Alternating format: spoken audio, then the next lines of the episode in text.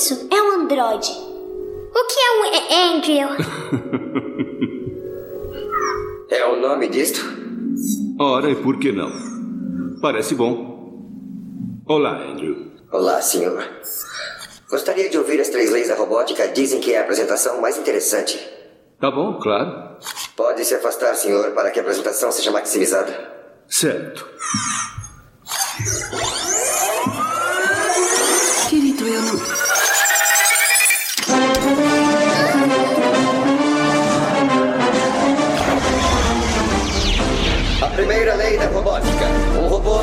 Ferir um ser humano ou, através da inação, colocar um ser humano em perigo.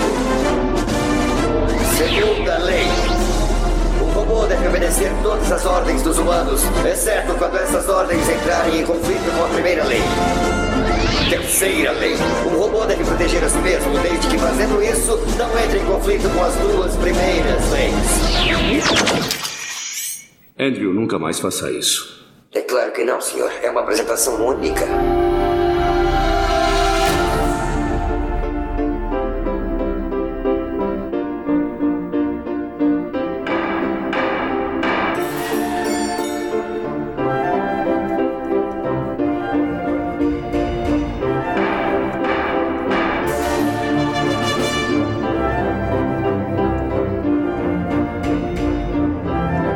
Essa passagem pertence ao filme O Homem Bicentenário, de 1999, dirigido por Chris Columbus e protagonizado por Robin Williams. Trata-se de uma adaptação do conto homônimo do escritor Isaac Asimov, publicado em 1976 dentro da antologia The Bicentennial Man and the Other Stories. Mais tarde, essa novela, como era denominada por Asimov, já que em termos de extensão ela está ali no meio do caminho entre o conto e o romance, mais tarde, em 1992, para ser mais preciso, essa novela foi expandida e virou de fato um romance pelo autor Robert Silverberg. Mas as três leis da robótica são criações de Asimov, diretivas que regulam não apenas o comportamento e a relação dos robôs com os humanos, mas que dão aso a muitas interpretações, muitas histórias em torno delas e até influenciaram de alguma maneira os pesquisadores de inteligência artificial da vida real. Eu sou o Luigi e esse é o Escapistas da Capela. E no programa de hoje eu pretendo falar um pouco sobre o fascinante universo robótico de Isaac Asimov. E claro, esse conto maravilhoso que rendeu um filme bem diferente do original, mas que ainda assim, na minha opinião, virou uma boa adaptação, ou por que não um clássico da sessão da tarde.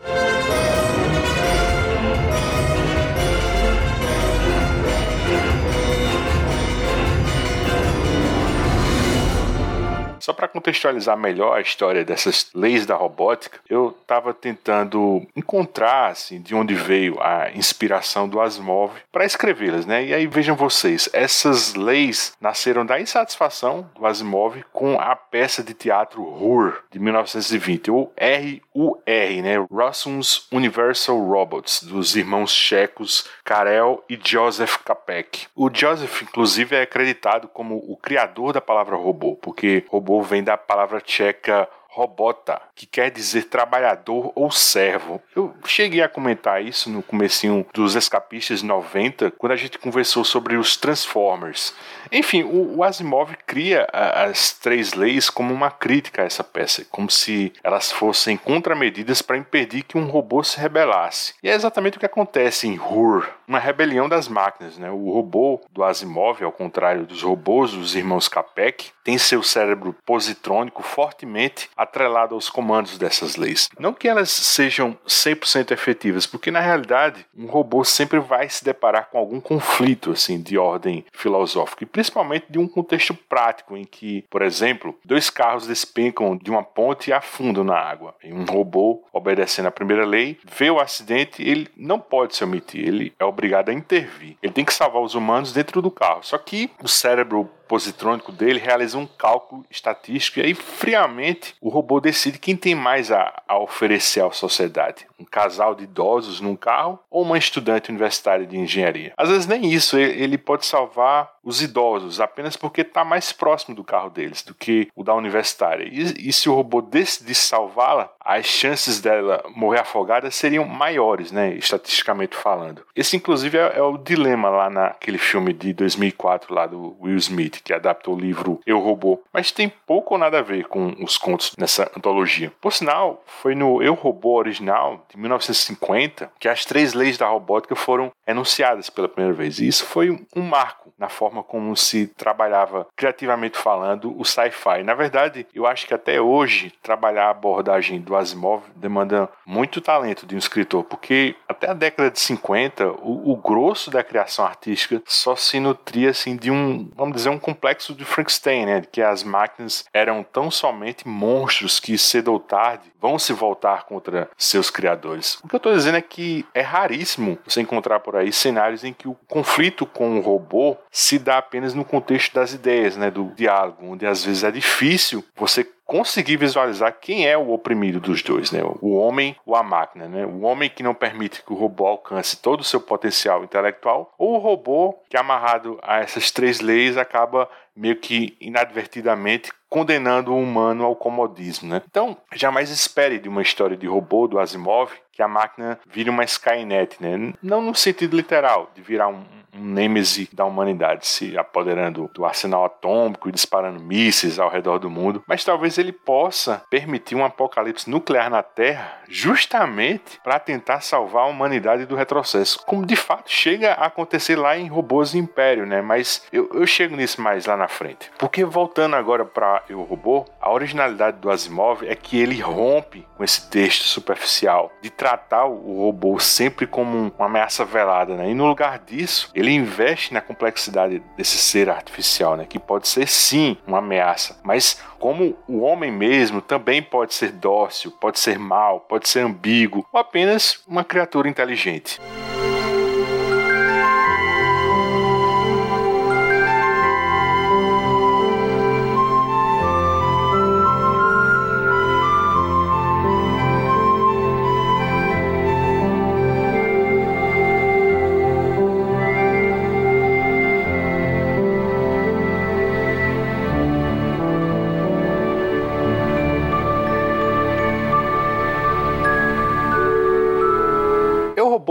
Nove contos, né? Com o conto moldura da Susan Calvin, né? A mais renomada psicóloga roboticista, né? da principal empresa fabricante de robôs desse mundo, né? A United States Robots and Mechanical Man Corp. No final da vida, com seus oitenta e poucos anos, ela está sendo entrevistada por um jornalista que pretende escrever uma biografia dela. Daí ela narra as histórias que viu ou ouviu dos acontecimentos mais relevantes durante a sua carreira. Normalmente, se você for atrás de um norte de como organizar suas leituras numa sequência cronológica desse universo do Asimov, se você ouviu o nosso Escapistas 106 sobre a trilogia da Fundação, já sabe que é, é tudo interligado, né? Se você for querer estabelecer um início para tudo, a maioria dos leitores costuma dizer que se deve começar por aqui, por Eu Robô. Eu não vou cagar a regra para você, não vou dizer se isso é certo ou errado. Eu só vou te dizer como eu tô lendo e, e como a, a minha experiência particular tá sendo boa pra caramba, né? Eu, eu, comecei por Fundação no ano passado, né? Avancei pelas sequências, né? Fundação Império, que é o segundo livro, depois Segunda Fundação, que fecha a trilogia clássica, aí segui para o quarto, né, o Limites da Fundação e o final de tudo, Fundação e Terra. Nesse quarto e quinto livro, o Asimov começa a enxertar a mitologia dessas histórias de robôs. Só que vejam só, Fundação é ambientado milhares e milhares de anos no futuro, né? Ninguém sequer sabe o que a palavra robô significa, porque não existe mais robôs nas centenas de mundos que são governados pelo planeta capital Trantor, né? Poucos sequer sabem onde fica, o que aconteceu ou se ao menos existe um planeta chamado Terra. Existem lendas sobre a Terra, histórias, anedotas, né? mas nada que ninguém leve a sério. Em Limites da Fundação e Fundação e Terra, um trio de personagens, o, o conselheiro Golan Trevis, o historiador Janov Pelorá e a telepata Tentam justamente preencher essas lacunas, né? procurando o paradeiro da Terra. E uma dessas pistas é a existência oculta dos 50 mundos siderais, os pioneiros da expansão espacial, os primeiros planetas que receberam colônias de habitantes da Terra. Né? E, e se eles conseguissem encontrar a localização de alguns desses mundos siderais, eles talvez conseguiriam descobrir onde fica ou ficava a Terra. Aí olha só, quando eu fechei a última página de Fundação em Terra, eu já tinha mais ou menos delineado na minha cabeça essa ideia de expansão espacial, o que aconteceu com a Terra, que eu não vou dizer o que acontece, e que fim levaram os robôs. É para onde eu fui daqui? Eu fui para o passado disso, quando as lendas eram realidade, né? para quadrilogia do detetive Elijah Bailey, né? a chamada série dos robôs, que são Cavernas de Aço, Sol Desvelado, Robôs da Alvorada e o último que a editora Aleph vai relançar na próxima semana, no dia 15 de abril, o Robôs e Império, né? que eu li na versão antiga da editora Record. Esses quatro livros retratam exatamente o período da expansão espacial, ou melhor, já se passaram muitos anos desde que os 50 mundos siderais se estabeleceram. E para que isso fosse possível, as colônias teriam investido pesado em robótica, né? enquanto que na Terra ocorreu justo o oposto. Por conta disso, a Terra foi ficando para trás em termos de evolução tecnológica, porque o cérebro positrônico estava sempre um passo à frente pela facilidade de calcular problemas insolúveis, né, como a viabilidade de um motor de dobra espacial, de suportar climas inóspitos na astromineração, no caso do Andrew lá de Homem Bicentenário, de revolucionar a medicina criando órgãos protéticos para o corpo humano, ou o computador central, que o Asimov chamava apenas de a máquina, ou em outros contos como Multivac, que conseguiu restabelecer um equilíbrio ecológico na Terra. Na verdade, chega num ponto que o homem vira as costas para o robô, onde ele passa a ter tanta algeriza com receio de perder seu emprego, de ser de alguma forma substituído pela máquina, que a pesquisa e a utilização de robôs só pode ser feita fora do planeta. Aí, à medida que você vai lendo, você, você até nota que o Asimov também está contando uma história da ascensão e declínio da US Robots and Mechanical Man, né? Simplesmente porque perto do fim dessa companhia, os governos mundiais estrangulam sua atuação, porque eles alugavam os robôs numa espécie de comodato e depois isso fica insustentável para todo mundo, né? Inclusive para devolver os robôs às instalações na Terra, né? Aí o que eu acho mais grave, né? Com a explosão populacional surgem as cavernas de aço, né? Que são megalópolis construídas nos subsolos das grandes cidades da superfície. Isso deve ter sido provavelmente em algum ponto, creio eu, por volta do ano 2400, quando os humanos começaram a trocar sua vida nas cidades em cima para viver nesse ventre metálico, né? Por muitos motivos, né? Um dos que fica mais aparente nos contos é por causa da escassez de alimentos. E aí só robôs agrícolas ficam do lado de fora, cuidando das colheitas, muitas das quais em torno do cultivo de leveduras, que viravam rações que simulavam carnes, grãos, massas, etc. A gente acompanha isso na ótica do Elijah Bailey, né? E, e dá para subentender que todo humano que nasce, vive e se cria nessas cavernas de aço, desenvolve um quadro crítico de agorafobia, né? E passa a ter ataques de pânico quando saem ao ar livre na superfície. E isso é só mais um, um tijolinho na ruína da Terra. Em O Robô, a gente tem uma noção melhor do tempo justamente por causa da Susan Calvin. Né? Ela nasceu na década de 1980 e morre em 2060. Então, no tempo dela, vemos exatamente o boom e o declínio robótico rumo à expansão dos mundos siderais. Daí, depois que eu li a série dos robôs, lá do Elijah Bailey, eu voltei mais alguns anos e aí sim foi a vez de ler Eu Robô. Para dar uma respirada desse universo de fundação, minha ideia a seguir era pegar esse O Homem Bicentenário, lá da coleção LPM, que saiu aqui em 97. Mas dá para achar em sebo, para ler um mobzinho assim, botar no seu Kindle, no seu e-reader, mas eu acabei percebendo que essa antologia funciona também como uma continuação temática lá de Eu Robô, inclusive com umas participações pontuais da nossa doutora Susan Calvin.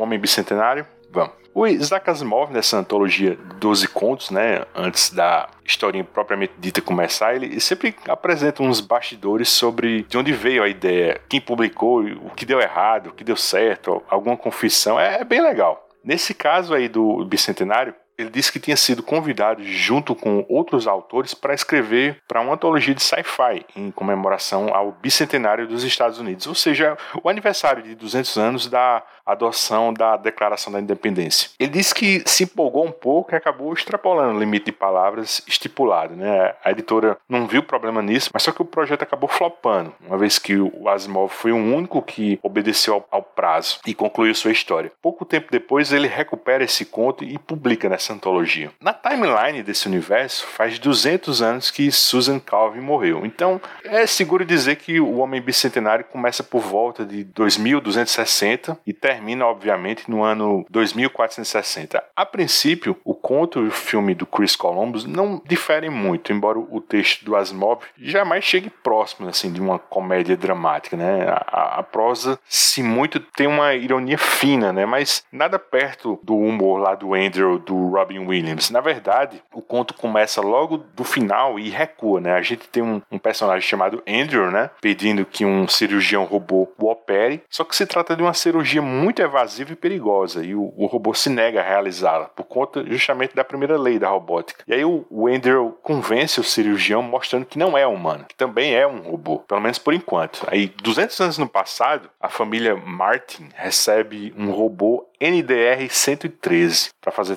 de mordomo. Se você pronuncia essas letras em inglês, você percebe que o nome Andrew vem daí, né? Na verdade, isso é recorrente nos robôs do Asimov. Você sempre vê esses nomes de código virando nomes próprios, né? Com essa mesma artimanha. E aí nessa história, quem faz isso, assim como no filme, é a filhinha do Gerald Martin, né? que Andrew passará a chamá-la de senhorinha até o final da vida dela. Assim como o Gerald é só chamado como senhor. Um dia, a, a senhorinha pede a Andrew para esculpir um pendente de madeira, né? que é tipo um, um, lustre, né? uma luminária. Ele faz e ela vai e mostra pro pai. Né? A princípio, o Gerald não acredita que um robô poderia fazer algo tão delicado, talvez até mesmo com um apuro artístico. Né? Daí o Gerald começa a incentivar o Andrew a esculpir mais objetos, dá livros para ele estudar artesanato e técnicas de entalhe. Em determinado momento, o Andrew explica que gosta de fazer aquilo. Aí para entender o que o Andrew é, Gerald decide levá-lo até a US Robots para descobrir de onde vem a criatividade do robô. O diretor comercial lá acredita que foi algum problema de fábrica e pede para o Gerald entregá-lo, né, para que eles deem outro para eles sem esse erro, né? Aí Gerald declina dessa proposta de recall, vamos dizer assim, e diz que está muito satisfeito com o Andrew. Tanto é que ele passa a vender os produtos do Andrew e decide dividir os lucros meio a meio. E é, é bem legal que começa a entrar a parte jurídica da história, né? quando o Andrew passa a estar sempre pleiteando algum direito, né, que é próprio de um humano. E nesse caso seria abrir uma conta corrente para o Andrew, que a princípio funciona como um fundo né, para custear os upgrades do Andrew na US Robots. No filme, dão outro nome lá para US Robots, que agora me falha a memória. A outra diferença em relação ao filme e prosa é que o Andrew, no conto, sempre faz os aprimoramentos na própria US Robots, né, ameaçando a empresa de um processo bilionário, caso eles tentassem mexer no cérebro positrônico dele. Não tem essa figura do Dr. Rupert Burns, né, que é vivido lá pelo Oliver Platt no filme e faz as mudanças no Andrew. Em, em certo ponto é o próprio Andrew que estuda e vira um biólogo, né, para desenvolver as próteses que simulam órgãos humanos para que a US Robots instale nele. Né? Daí a, a patente é dele ele cede os esquemáticos para que a empresa comercialize os órgãos artificiais. Então eles, em certa medida, eles fazem uma parceria. Aí o tempo vai passando, a família Martin vai crescendo, envelhecendo, a senhorinha casa, tem um filho. Também ao contrário da versão do filme, se torna bem amigo do Andrew inclusive como advogado dele no futuro. Nesse ponto de artesão, Andrew vira escritor e aí começa a perseguir sua liberdade. Né? O Gerald lá no filme é vivido pelo Sam Neill e é uma belíssima interpretação, talvez a melhor dessa adaptação. E o Gerald se ressente nas duas versões, né? embora ele permita a emancipação do Andrew, eles só voltam a se falar quando o Gerald tá morrendo. Para quem já leu Robôs Império, é impossível você não fazer um paralelo entre a partida do Elijah Bailey e o pedido dele para que o robô Daniel Olival esteja com ele lá no final. Na minha opinião, são dois grandes momentos nessas histórias de robôs do Asimov, né? Momentos de amizade genuína entre humano e robô, né? Depois disso, depois que ele vira independente, o Andrew começa a usar roupas, né? E isso passa a ser mal visto pelos humanos. No conto, você sente a opressão e a falta de respeito das pessoas pelos robôs. No filme, isso é, eu acho que é mais sutil. Na prosa, para você ter uma ideia, tem uma passagem que dois vândalos usam a segunda lei, a que fala em obediência restrita aos humanos, para que Andrew se desmonte e eles possam vender as peças dele. E só não conseguem porque o filho da senhorinha impede, né? E isso leva a outra questão jurídica, né? Que é a criminalização dos danos a robôs por humanos que abusem dos usos da segunda lei. Isso também não, não tem no filme. A senhoria morre depois da vitória do Andrew, né? A vitória jurídica com relação a esse precedente. Aí de artesão para escritor, de escritor para robô biólogo, né?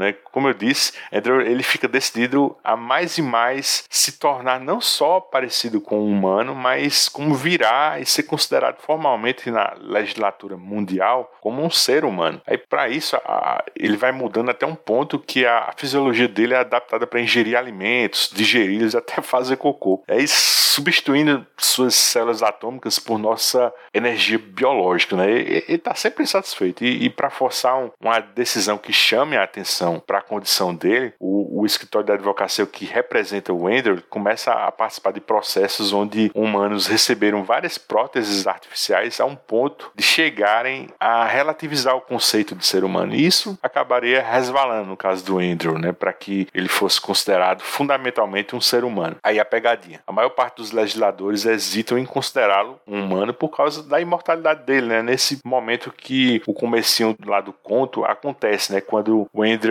decide alterar seu cérebro positrônico para que ele possa se degradar com a passagem do tempo, né? E aí, depois disso, ele dá início a uma contagem regressiva, porque quando ele completasse 200 anos, ele de fato morreria, né? Depois disso, ele passa a ser considerado humano e, e no dia do seu aniversário de 200 anos, também o dia de sua morte, é promulgada a lei em que o Andrew é considerado um homem bicentenário. Senhoras e senhores, a senhorita Marjorie Bota, presidente do Congresso Mundial. De acordo com os arquivos da companhia robótica AN Norte, o robô também conhecido como Andrew Martin foi ativado às 17h15 horas do dia 3 de abril de 2005. Em algumas horas, ele completará 200 anos. O que significa que, com exceção de Matusalém e outras figuras bíblicas, Andrew Martin é o ser humano vivo mais velho já registrado na história.